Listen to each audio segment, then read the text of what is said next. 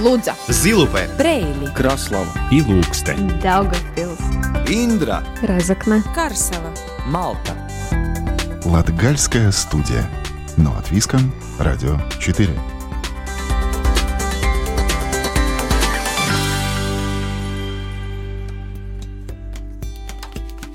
Добрый день, дорогие друзья! В эфире Латвийского радио 4 программа «Латгальская студия». У микрофона Сергей Кузнецов. В этом выпуске говорим о людях, которые делают пространство вокруг себя лучше. Сегодня история о том, как в Красловском детском саду Пиладзитес создали клуб, чтобы сделать его лучше. И также, как в проекты постепенно вовлекались родители. А кроме этого, побываем в Лудзи и расскажем историю об Инге Матвиенко, которая служит в погранохране, а в свободное время работает в социальной службе Лудзинского края и помогает украинским беженцам. Музыка из Латгалии и рубрика «Выходные остановки» также будут звучать в сегодняшнем эфире. Латгальская студия. Но от Виском, Радио 4.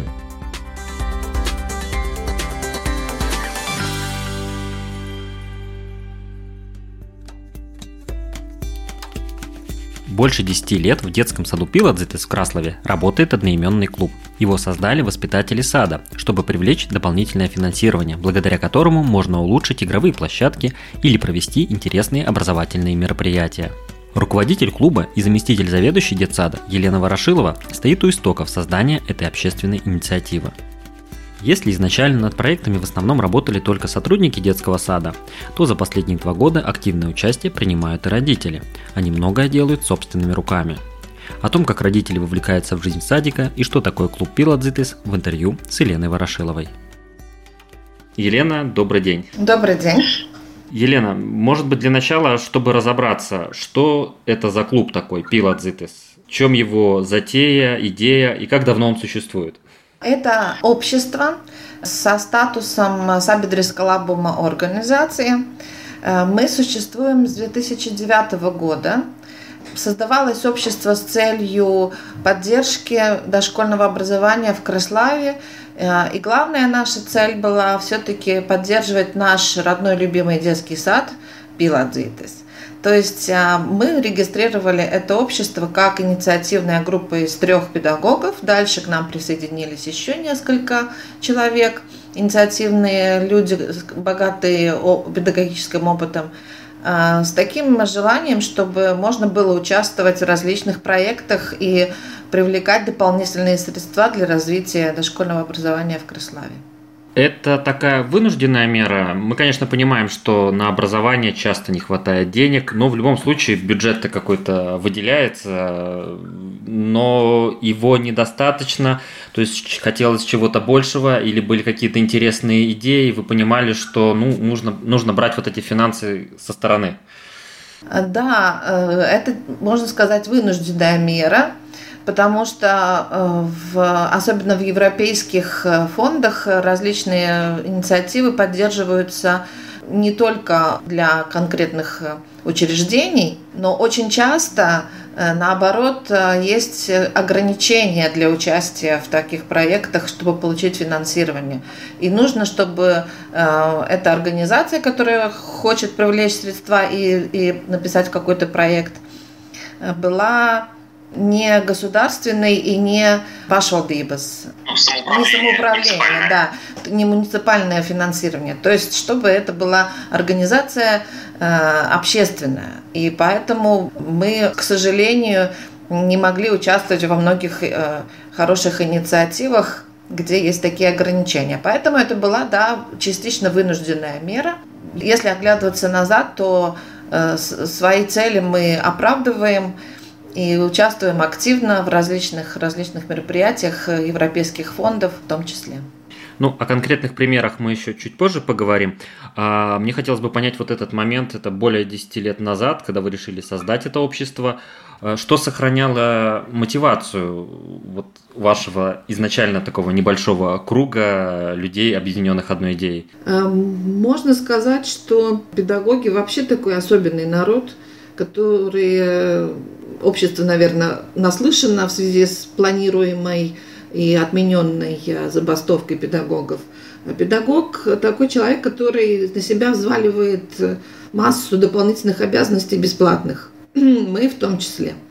То есть э, мы прекрасно понимали, что если не мы сами, то никто нам вместо нас на блюдечке ничего не даст, не подаст. И, соответственно, вся вот эта деятельность на протяжении уже более 10, 10 лет, да, получается, да, то получается, что э, э, все эти нагрузки, они никем не оплачиваются. То есть ты тратишь свое свободное время, свои ресурсы, свой ум, свою энергию.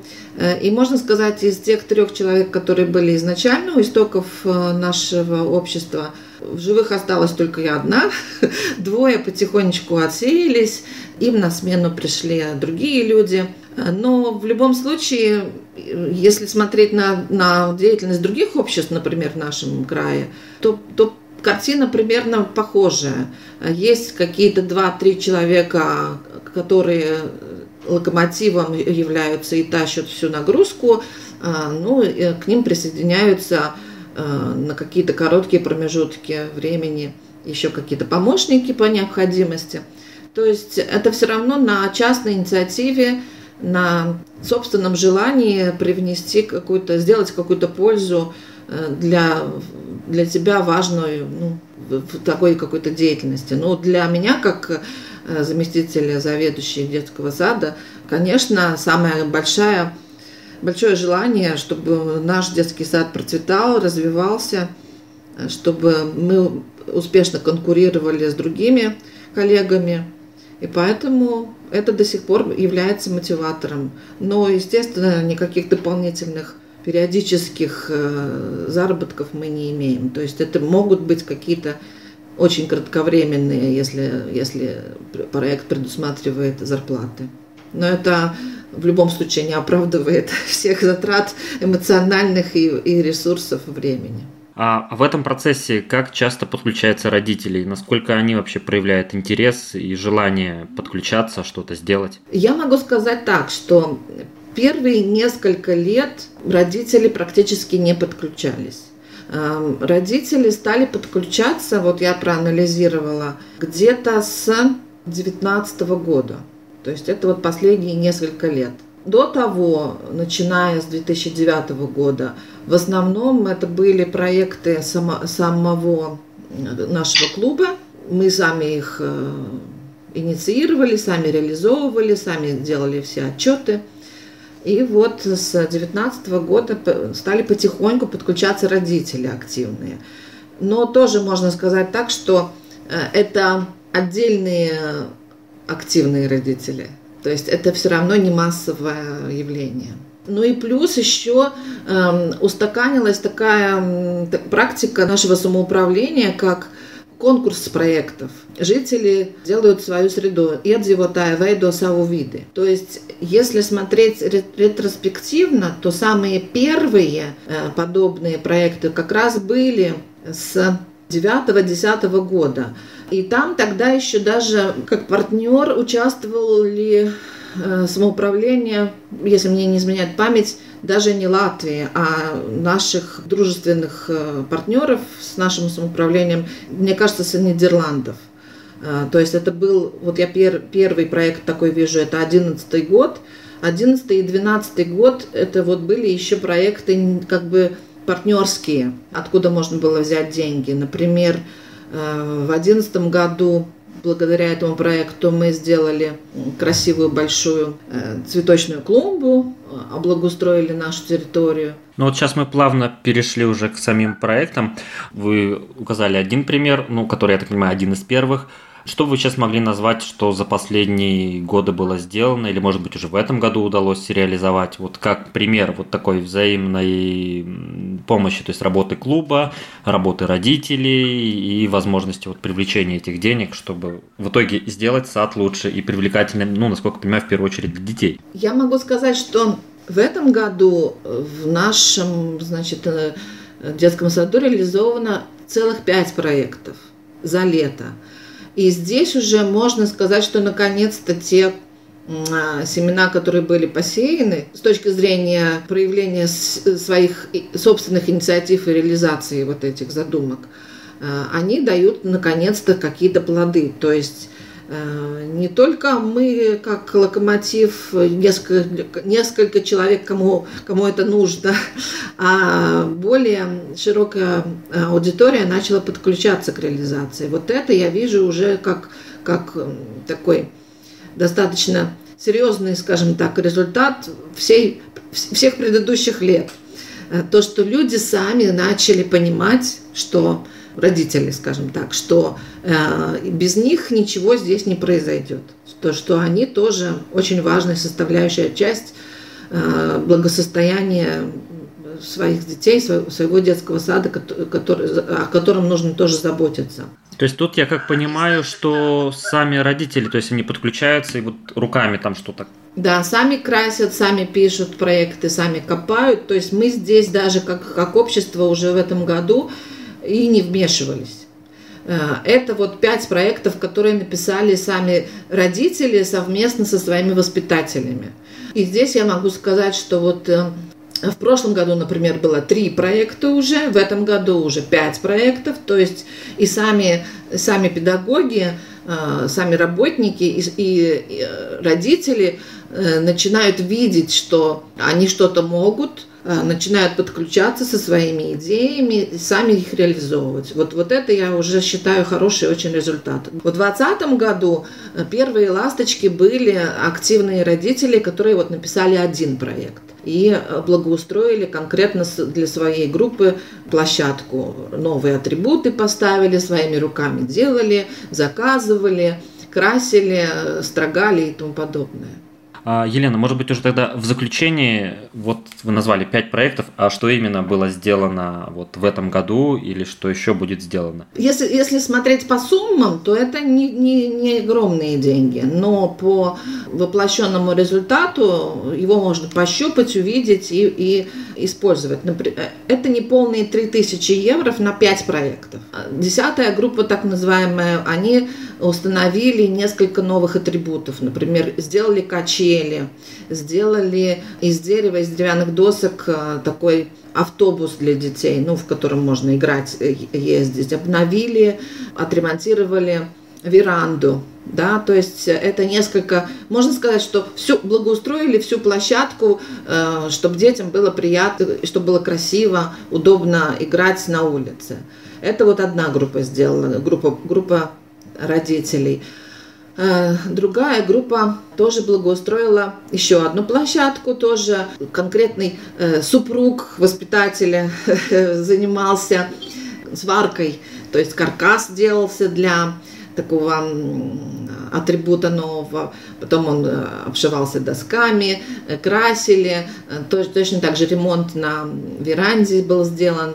Еще одна группа инициативная обновила так называемую Баскаю таку. Она у нас была несколько лет назад сделана, пришла уже в, как бы в моральную негодность, и мы ее восстанавливали. То есть там менялись различные поверхности, по которым можно ходить босиком летом детям развивать э, мускулатуру стопы. Вложились собственными деньгами э, по одной группе, в пятой группе родители вложились своим строительным материалом. Есть и такие примеры. Не хватало денег, которые финансировала Дума, то есть еще добавляли свои. Ну вот по-разному. И вот благодаря этому наши площадки более-менее, скажем так, в пригодном эстетическом виде и для различных спортивных мероприятий можно использовать. Это вот этот год. Если из таких самых интересных вспоминать, именно по инициативе, то, что спонсировала Дума Едзиота Айведу виды, один из таких эм, хороших проектов было сделать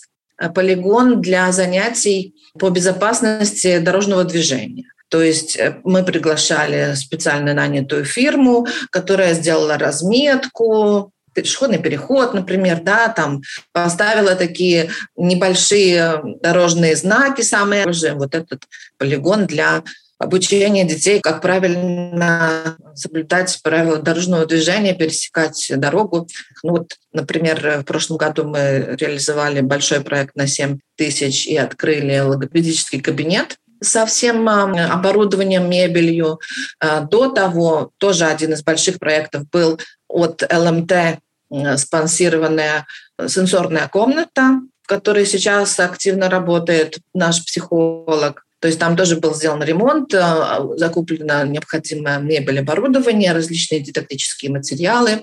Тот проект нам обошелся в 2000 тогда еще ну, наверное, уже евро, я уже сейчас не помню, 16 год. Елена, спасибо вам большое за вот подобный рассказ, вот эту историю, как вы развивались, и особенно очень радует, что за последние вот эти два года активно в этом участвуют родители, и поэтому только ну, пожелать вам удачи и успехов в дальнейшем развитии.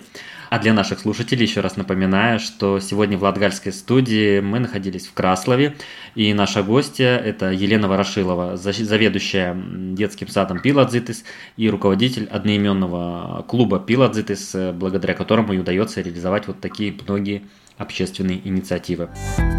Латгальская студия. Но от Виском. Радио 4.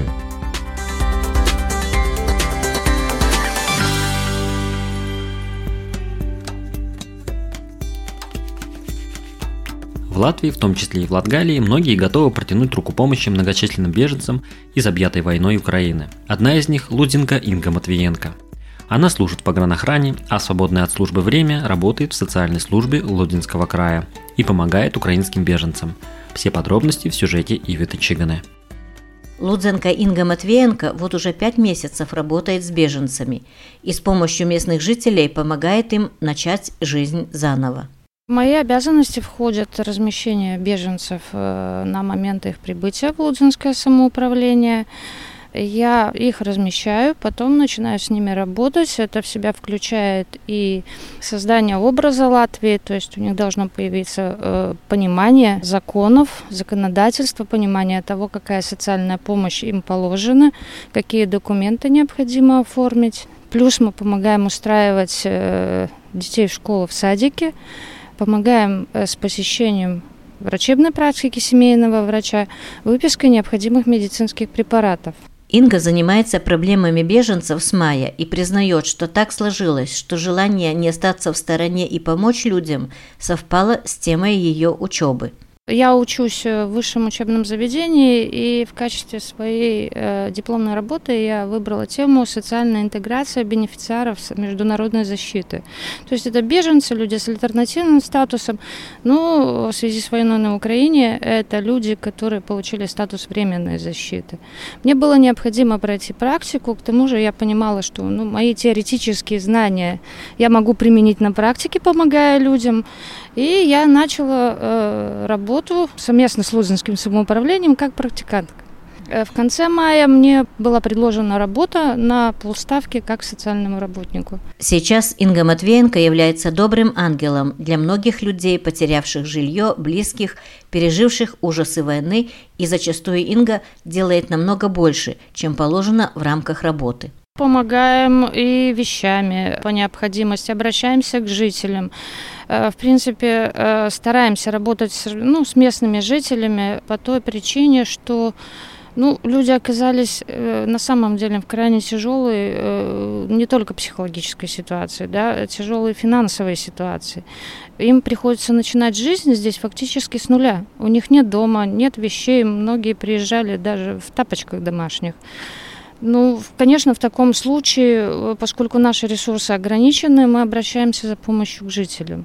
Ну вот недавно одна семья переезжала на квартиру, необходимо было не только посуда, постельное белье, мебель, но обращались через социальные сети к жителям. И вообще я могу очень высоко оценить наших жителей, я не ожидала такой отзывчивости.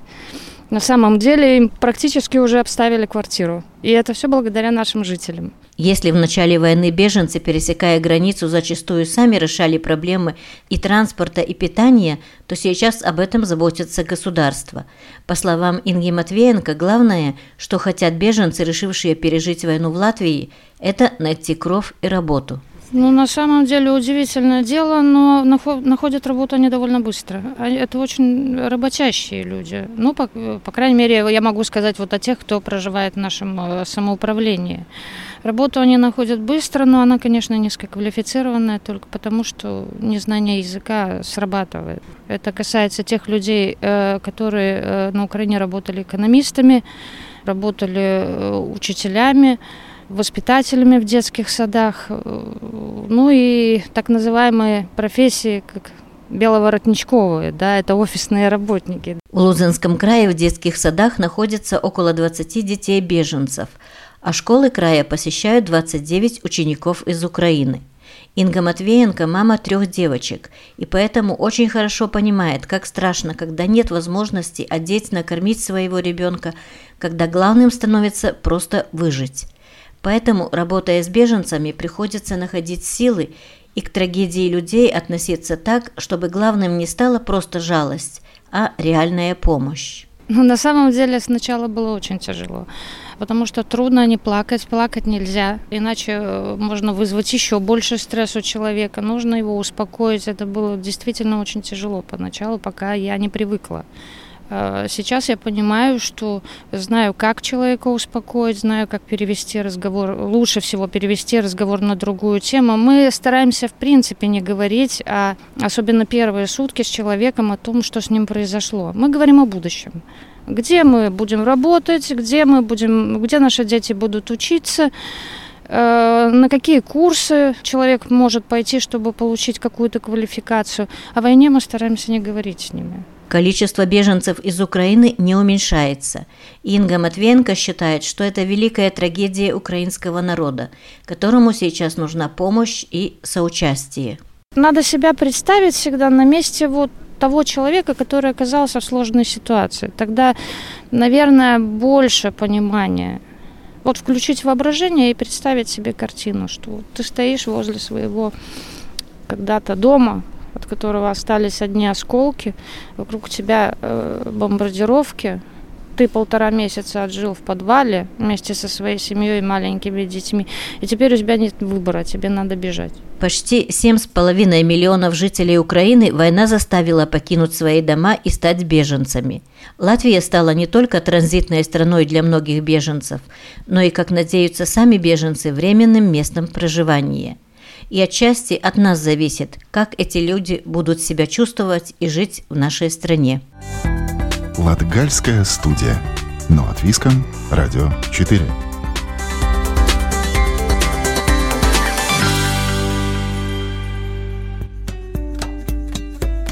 В рубрике «Выходные остановки» познакомимся с аудиогидом по следам старинного Резакне.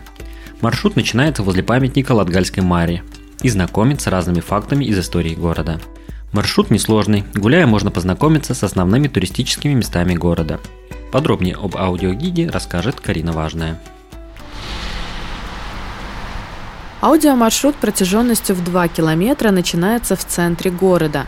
Маршрут легкий для пеших прогулок. В него включено более 10 объектов. Подробнее рассказывает руководитель Резакненского центра развития туризма Елена Киашко. Начинается маршрут около памятника Единой Латвии или Латгальская Мара, как мы его здесь называем, и заканчивается около католического собора Сердца Иисусова. Но он ведет именно по такой исторической части и больше знакомит именно с какими-то историческими фактами, с исторической интересной информацией.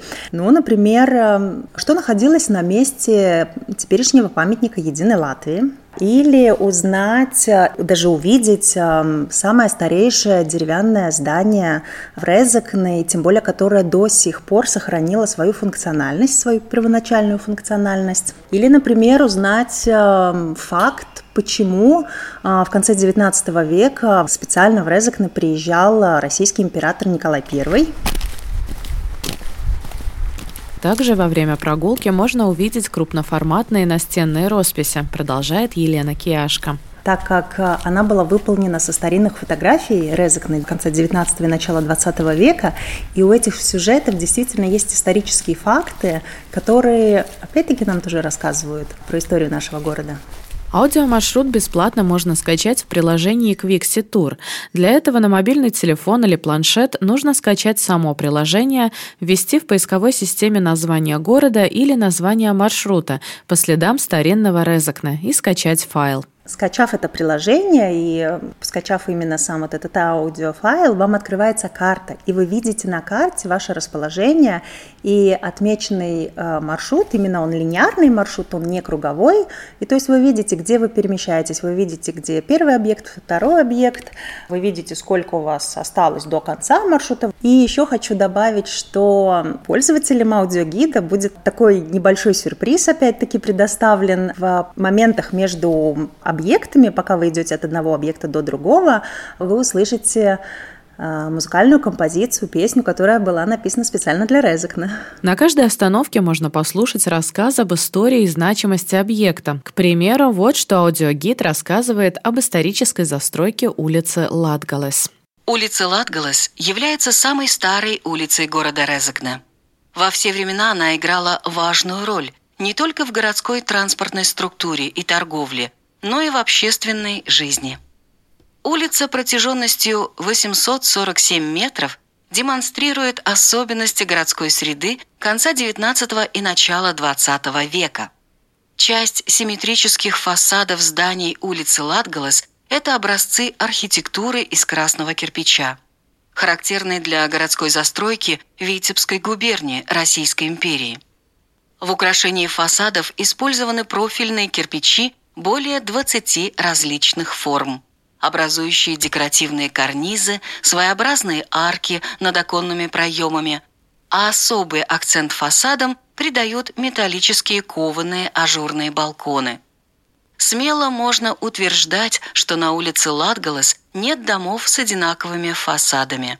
Каждый из них выделяется своими декоративными нюансами – Аудиомаршрут по следам старинного Резекна доступен на трех языках – латышском, русском и английском. На этом Латгальская студия прощается с вами до следующей субботы. Над программой работали Ивита Чиганы, Карина Важная, Сергей Кузнецов. Слушайте нас каждую субботу после 10-часовых новостей. Повтор звучит по четвергам в 20.15. А те, кто не успел, то всегда доступен в удобное для вас время архив всех выпусков Латгальской студии на сайте Латвийского радио 4. Также нас можно найти в приложении Латвийского радио и на самых популярных подкастинговых платформах. Дополнительная информация на наших страницах в Инстаграме и Фейсбуке. Находим Латгальская студия, подписываемся, слушаем, оставляем комментарии, ставим оценки, рекомендуем друзьям и родственникам. Встречаемся там, где вам удобно. Лудза, Зилупе, Брейли, Краслава и Лукстен, Даугавпилс, Индра, Разокна, Карсела, Малта. Латгальская студия. Но от Виском, Радио 4.